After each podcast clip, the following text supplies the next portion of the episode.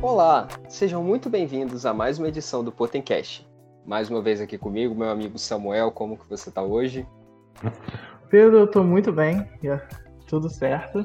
E hoje damos boas-vindas também ao nosso convidado, Eduardo Carvalho, ele que é jornalista, colunista na UOL Ecoa e na revista Época, autor e hoje tirou um tempinho para conversar conosco. Seja muito bem-vindo, Eduardo. Obrigado pelo convite, é uma honra estar aqui conversando com, com vocês. Muito obrigado, obrigado mesmo, hein? Vai ser um papo animado, diria. Muito obrigado de novo, Edu. Então, para a gente começar, no final do ano passado, você lançou um livro chamado Na Curva do S Histórias da Rocinha, falando um pouquinho sobre a vida da comunidade nesse âmbito de pandemia. Agora, a gente queria saber um pouco de você sobre como foi escrever esse livro, como foi a, é, e também como foi a evolução dessa crise no contexto da Rocinha. Vou contar para vocês. O livro foi escrito em um mês e meio. Vocês acreditam? é, é, é, isso mesmo. Vocês ficam rindo, mas não tem nada de romântico na história. Quer dizer, claro, hoje vendo publicado, a gente fica super feliz, mas foi uma correria louca de um mês e meio. Eu ainda estava trabalhando na CNN Brasil todos os dias como repórter e o convite veio para que eu escrevesse um livro que registrasse ali de forma muito pessoal e particular toda todo o contexto da pandemia nessa favela do país e da América Latina e é um lugar onde me muito é peculiar porque eu nasci e cresci, estou cresci, crescendo nesse lugar. Então era contar, era um jornalista contando as histórias desse lugar. E eu tinha, claro, o caminho jornalístico que eu já vinha trilhando é, todos os dias, mas eu quis fugir do óbvio, porque ser mais um relato jornalístico, para mim, jornalismo diário eu já estava fazendo e a gente estava colocando isso em pauta todo é, na TV, né, do modo de modo no modo vídeo, né, e também em texto e tal. Eu falei, eu quero histórias, eu quero pegar o que está acontecendo e transformar em ficção. Então, é, poderia ter sido mais fácil, em um mês e meio, ter feito esse livro se fosse pela pegada jornalística, mas eu não, gosto muito de desafio. Eu falei, não, eu quero me ver criando ficção. Eu acho que o livro, ele é, claro, um recorte muito muito do momento atual que nós vivemos, mas ele é mais amplo. Porque você consegue ver ali todas as dinâmicas que acontecem as favelas e periferias do Brasil. E não só é, nessa, nessa, nesse lugar de querer falar sobre a pandemia e através de personagens, através da ficção, eu pude colocar ali que acometiam a esses lugares. Então, quem mora na Tijuca, aqui no Rio de em Copacabana, ou quem mora em São Paulo, na Faria Lima, ou em Paraisópolis, quem mora em Ceilândia, em Brasília, quem mora é, no Farol, em Salvador, poderia se identificar porque é um livro que fala de histórias, fala de sentimentos. Eu acho que é, é uma colcha de retalhos sobre o Brasil. Muito interessante isso, de verdade.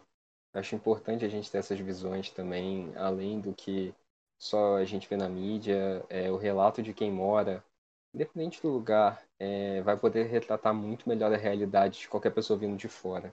Não, exato, e tinha muito essa percepção. Quando eu fui convidado, é...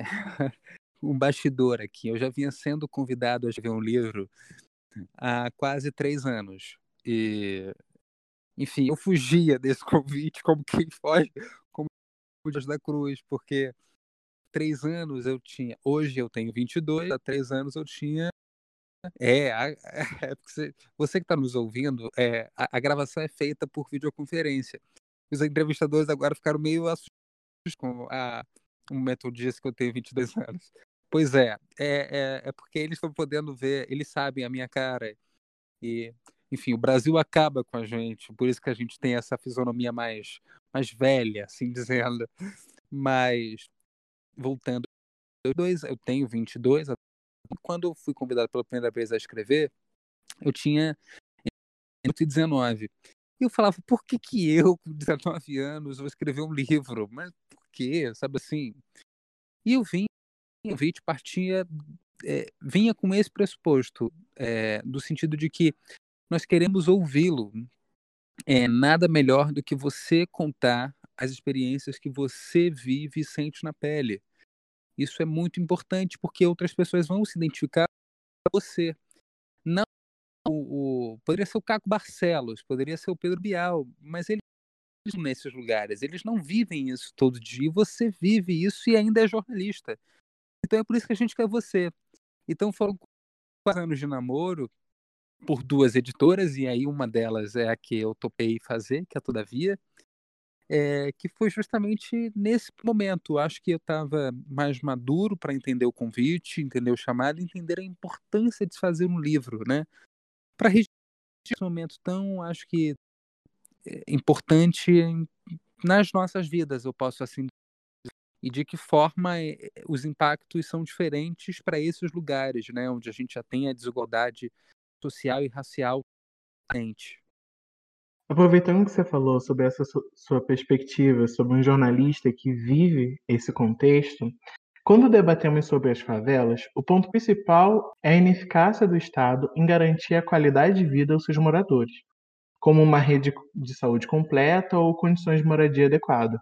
Esse cenário vinha mudando principalmente devido à forte pressão dos movimentos sociais. Na sua opinião, Nessa pandemia, houve uma estabilidade ou um retrocesso na garantia desses direitos?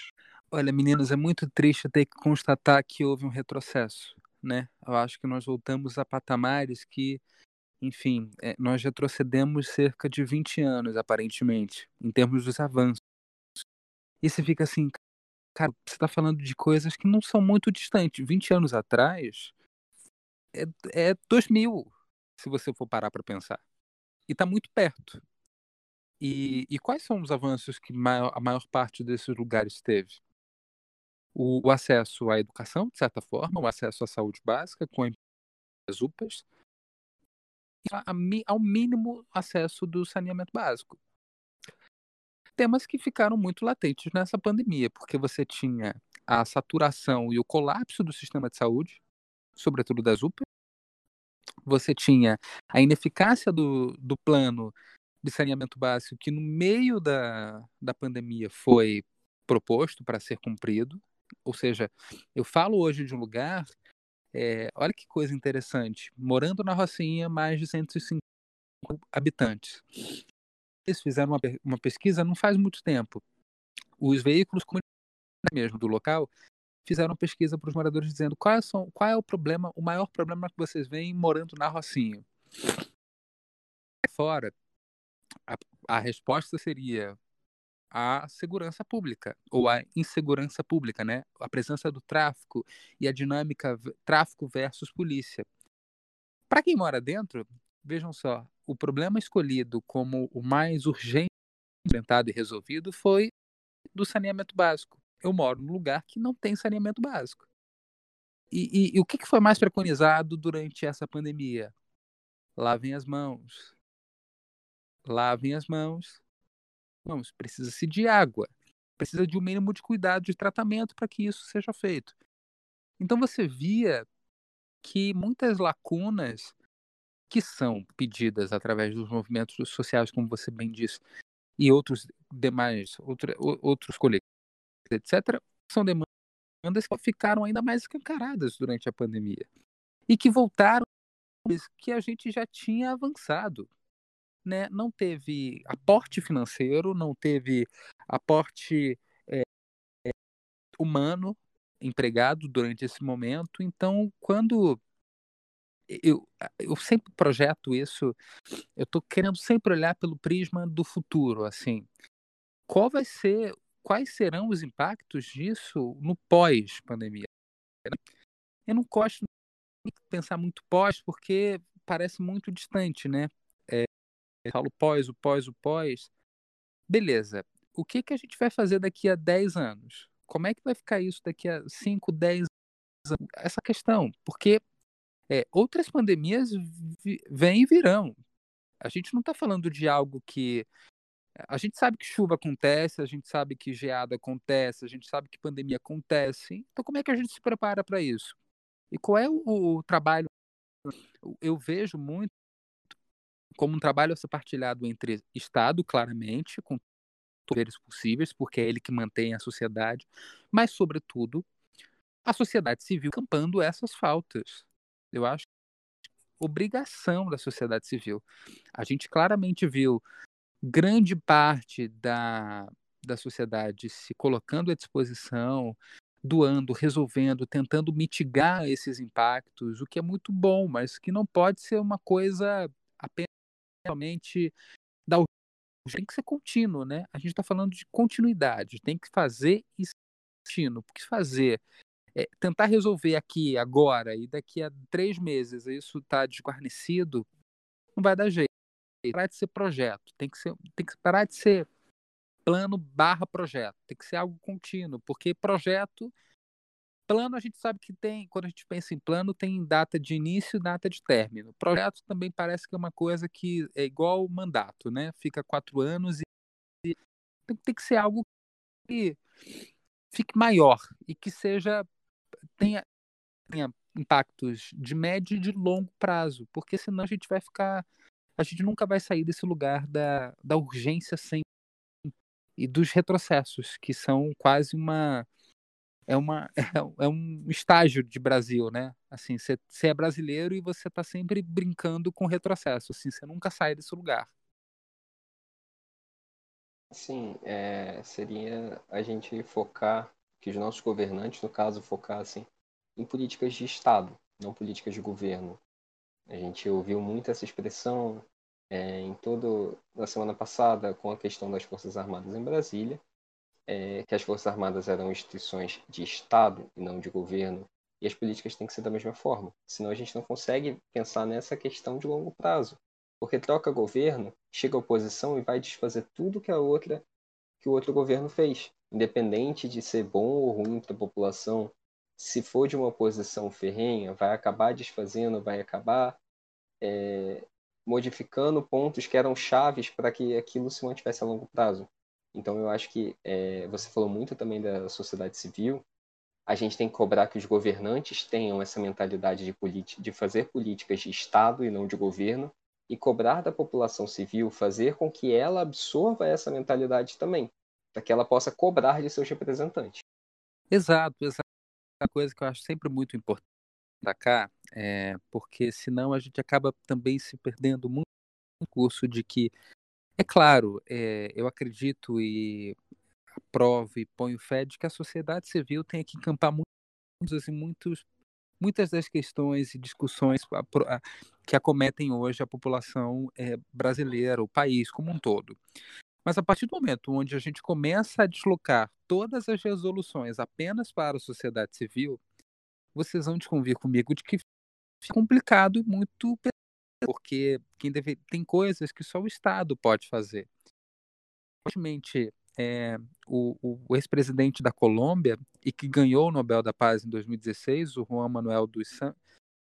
dos Santos, ele dizia que só com uma pandemia ficou mais escancarado a, a, a mão do Estado nos países, sobre, sobretudo os países da América Latina, ou seja, nós, assim, a importância dos países, a importância do Estado nesses, de fazer todas essas políticas, como você bem disse, políticas, políticas é, da área econômica até a área social, são políticas que vão é, ser produzidas para médio e longo prazo, para um impacto na minha geração, claro, mas nas próximas, né? Não pode ficar uma coisa só é, com data de início e data de fim, né? A gente tem que pensar num projeto contínuo de país, porque senão, como você né, é, governos cada um vai querer deixar sua marca e, e vão querer tirar, vão coletar e, e não dá para ficar assim.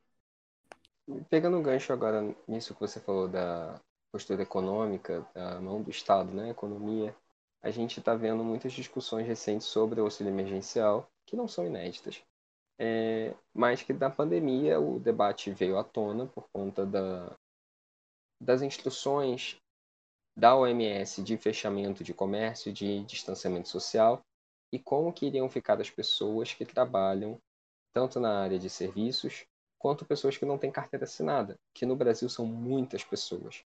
Então, o auxílio emergencial veio à tona como algo que seria e que foi fundamental para que essas pessoas pudessem ter o que comer em casa. É, na sua opinião, a medida foi efetiva? É, abre espaço para debatermos isso no contexto não pandêmico? E já incluindo a próxima pergunta, você também acha que esse auxílio de 250 reais que foi aprovado agora no Senado é suficiente?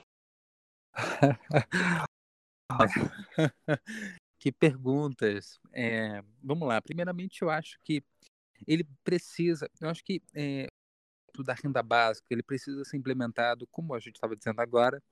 É um assunto que não é de não é de não é desse ponto da pandemia, né? Não começou em, em 11 de março e vigora até agora. A renda básica vem sendo discutida há alguns anos, desde a implementação do Bolsa os outros auxílios que foram sendo criados para tentar ali compor rendas já atribuídas, é o repasse já atribuído, né, o programa de, de é, repasse de renda já feito pelo governo. É, só que a gente teve mudanças no país e mudanças muito sérias e muito bruscas que afetaram a carteira do trabalhador. A gente tem quase 14 milhões de pessoas desempregadas e não só, a gente tem quase o dobro dessas pessoas que estão, elas não procuram e nem trabalham, elas são ficadas de nem nem. É... No meio de também você tem é, as pessoas que, enfim, é, acabaram continuaram em seus empregos, mas que fazer acordos para que houvesse uma diminuição do salário por conta dessa, dessa nova carga horária perante a pandemia. O auxílio veio para ajudar muita gente, é óbvio, mas é. E é claro, isso era muito sabido desde sempre. A gente está falando. A palavra dessa conversa hoje é continuidade, porque desde o primeiro momento se sabia que é, o projeto plano de repasse deveria ser algo que continuasse com a pandemia o governo determinar, olha, vai começar em abril, vai terminar em dezembro, e a gente acredita que depois de dezembro a pandemia acabe. A pandemia não acabou, o projeto acabou em dezembro. O governo ficou sem orçamento. O orçamento do país foi resolvido apenas na semana passada e o auxílio está chegando. O auxílio, que aí eu sempre tenho retomado isso nas minhas colunas e que eu faço, que eu faço nas redes sociais, que é o nome do projeto é Auxílio Emergencial. O auxílio durou de abril a dezembro.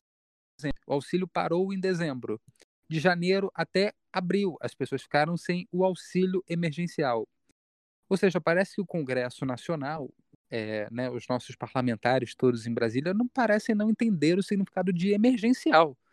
As pessoas estão passando fome, não para passando fome para agora. Enquanto a gente está aqui conversando, tem alguém sem comer. São quase milhões de brasileiros que estão com insegurança alimentar. Então, assim, e a gente sabe também que mesmo o plano é, no valor de 600 reais não dava conta do recado. Mesmo o plano com, com a diminuição, quando foi para 300, piorava, porque era a menor parcela, ou seja, era, o, era a metade do que estava recebendo. E agora você tem 250 reais é, ali durante quatro meses. O que só aumenta a angústia, porque aqui uma, um questionamento, eu trago para reflexão isso. Com 250 reais você consegue pagar um aluguel e pagar a sua comida? Segue. Conjugar pagamento de aluguel, comida e, e remédios né, no momento de pandemia, você não consegue. Você vai numa ida no mercado, você paga 5 quilos de arroz, a carne, o arroz, o macarrão e o leite, já se foram quase 80 anos. Você bota isso é, colocando ali mais coisas de, de, itens de higiene, papel higiênico, sabonete, escova, pasta, você bota mais 50. Então já foram aí quase 60 reais. Para locomoção, você gasta, sei lá, uma ida. Vamos, vamos supor que você gaste isso três vezes ao dia ou duas vezes ao dia. Em três dias você já bateu quase 60 dependendo né, dos modais que você vai utilizar. Acabou o dinheiro. O dinheiro em três dias. Não acabou o dinheiro em duas semanas, um mês. Acabou em três dias. Ou seja, é, o que, que falta para entenderem que a gente de fato ampliar esse discurso da renda básica, que é uma, é uma atribuição do governo e era sabido desde o início. Ninguém é bobo. A gente está falando com o maior núcleo de economistas que estão é, trabalhando pelo país. É, incutimos numa idade de achar que após dezembro a pandemia ia arrefecer e que a economia, eu acho que sempre foi pautado, mais do que uma ajuda social, sempre foi, sempre foi pautado a dinâmica economia versus pandemia. Né? A gente sabe muito disso. Assim, tem que voltar para trabalhar, porque senão o, é, o presidente mesmo verbalizou isso. É, pior do que o vírus é o desemprego do país. Para o desemprego não acontecer, as pessoas precisam estar vivas. Alguém precisa lembrar disso. E para as pessoas estarem vivas, elas precisam, no mínimo, de ajuda, de auxílio emergencial. E um auxílio conta de viver minimamente ali. Eu não estou falando que, ah, Edu, então você está propondo mais de 250, mais de 600 reais. Isso não é luxo? Não, não é. A gente vive no Brasil. É, trazer um exemplo muito pessoal, porque eu gosto sempre de ilustrar coisas que eu vivo para as pessoas entenderem, porque quando a gente traz o pessoal, isso fica mais é, palpável. Eu pago mil, eu sou assalariado, felizmente, é, pago no meu aluguel R$ 1.200. Felizmente eu tenho que me consegue, me possibilita pagar o, o meu, meu aluguel de R$ 1.200. Imagine se eu tivesse desempregado, é claro que eu não moro em casa de R$ 1.200, mas o preço da, das casas, lugar que eu vivo hoje, a Rocinha, por ser uma favela da zona sul do Rio de Janeiro, os aluguéis vão de mil reais para cima. Ou seja, uma pessoa que está nesse momento, durante a pandemia, teria sido, é, sido pedida, né? Seu, pelos seus locatários. Então, a gente está falando de coisas de sobrevivência e que não podem pautar-se apenas entre decidir ou não qual é o valor que nós vamos dar. Eu lembro que, que nessa, nessa retomada do auxílio, eu já vou terminar, é, nessa retomada do auxílio, teve um debate entre os congressistas e alguns deles falaram 200, 150 reais é um luxo. Então, alguém que ganha mais de 15 mil mensal, de 150 reais é luxo para quem? Então, é, é, é muito importante com que a gente fique em cabeça, assim, qual é o brasileiro hoje que consegue viver com 250 reais? Quando a gente fala de 250 reais, é o teto desse pagamento. Sabe que nem todo mundo vai receber 250 reais. E nem todo mundo que recebeu da primeira vez vai receber agora. Na primeira vez foram quase 70 milhões de brasileiros. Nessa, 40 milhões de brasileiros. Você já tira, você já exonera da conta 20 milhões de brasileiros. E aí a minha pergunta é: como é que 20 milhões? Ficam sem. Ou seja, no país morre-se de Covid, mas também morre-se de fome. Então, eu tenho dito que o Brasil é um país colapsado totalmente há muito tempo por diversas pandemias, não é só da vírus é a da fome, é a da violência, é a do genocídio negro, enfim, são diversas. E que vão fazendo o quadro ficar. Esse é o nosso panorama para dentro, claro, sobretudo para fora. O párea em todos os assuntos e sentidos, infelizmente. Sim, e outro absurdo é a não possibilidade de novos registros, né? Por exemplo, se uma pessoa ano passado tinha um emprego e por algum pelos motivos que a gente conhece, perdeu esse emprego eh, até o momento, não pode aplicar para receber o auxílio. Ou seja, além de tudo isso, a gente vê notas de crueldade de fato. Né? Com tudo isso, não é exagero dizer que a pandemia serviu para expor os abismos sociais e a vulnerabilidade de muitas pessoas na nossa sociedade. Porém, foi possível observar o crescimento de várias iniciativas coletivas, como a CUFA, que atingiu um uma grande projeção nas redes. Com toda essa visibilidade e projeção desses temas mais sensíveis, é possível algum vislumbre de esperança no futuro que nos aguarda? Eu vou pedir não, assim, porque é triste ter que. Eu, eu sou um cara muito otimista. Juro, Samuel, eu sou um cara que tento ser muito otimista, mas é, mas nesse sentido, nesse momento, eu não, eu não tô vendo muita esperança, não. E eu vou te dizer o porquê. eu entrevistei o Celso, é um dos fundadores da CUFA, há algumas semanas. E a CUFA, a gente sabe, você disse agora, é, foi uma das maiores mantenedoras de, de pessoas, famílias, e conseguiu alimentar muita, muitas doações da sociedade civil para que essas pessoas fossem ajudadas, etc. E eu, eu conversei com o Celso semana, algumas semanas, semana, se eu não me engano, semana passada, ele me trazia do o quadro tá pior. Porque as doações elas aconteceram ali de março a junho, a julho, e essa mesma pessoa que ficava doando, ela também está em vulnerabilidade. Então a gente tem um duplo de desassistência. Está desassistido a pessoa que estava precisando da doação e está desassistido a pessoa que fazia a doação.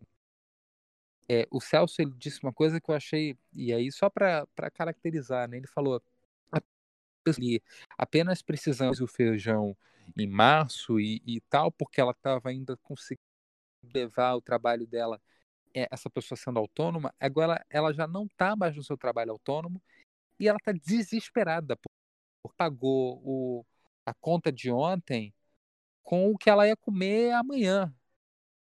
Ou seja, ela ela está tentando é, é, tirar de onde não tem e não tem para onde ela bater na porta, porque é o vizinho que também que isso acontece muito nas favelas do Brasil, né?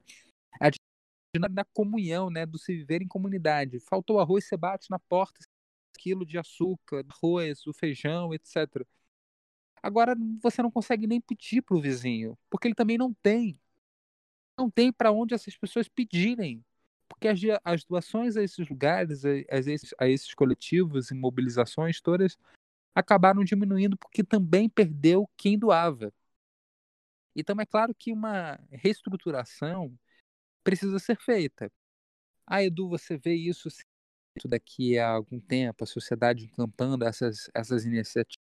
Vejo, mas vejo a partir do momento onde esses dois, onde um desses lugares, né, um desses quadros, lugar da pessoa que doa, ele possa também doar, porque se ele não pode doar, ele está fazendo a doação, ele também está tirando do seu.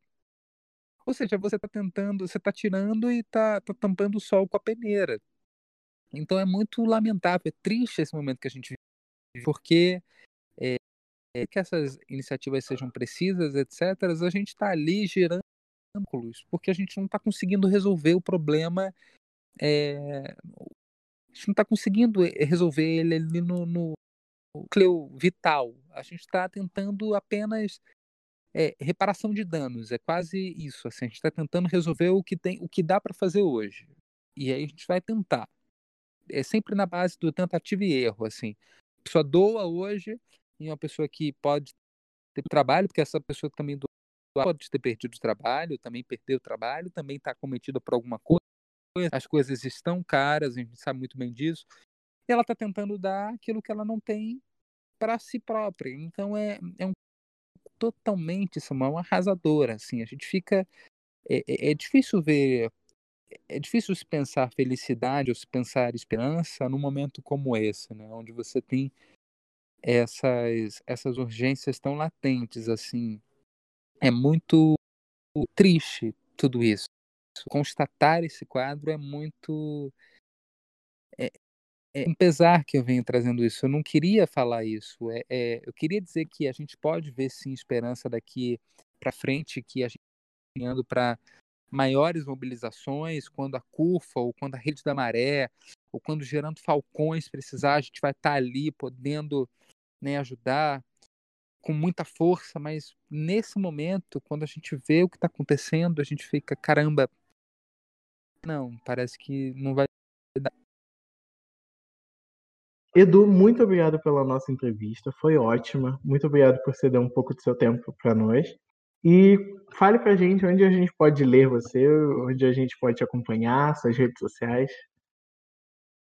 Samuel, Pedro, eu que agradeço toda a equipe, acho super legal a gente está falando desses assuntos. Pena que não fala, não falamos com tanta felicidade. Foi, um, foi uma conversa, talvez mais a a nossa, o nosso quadro, né, constatando o que está acontecendo no país agora.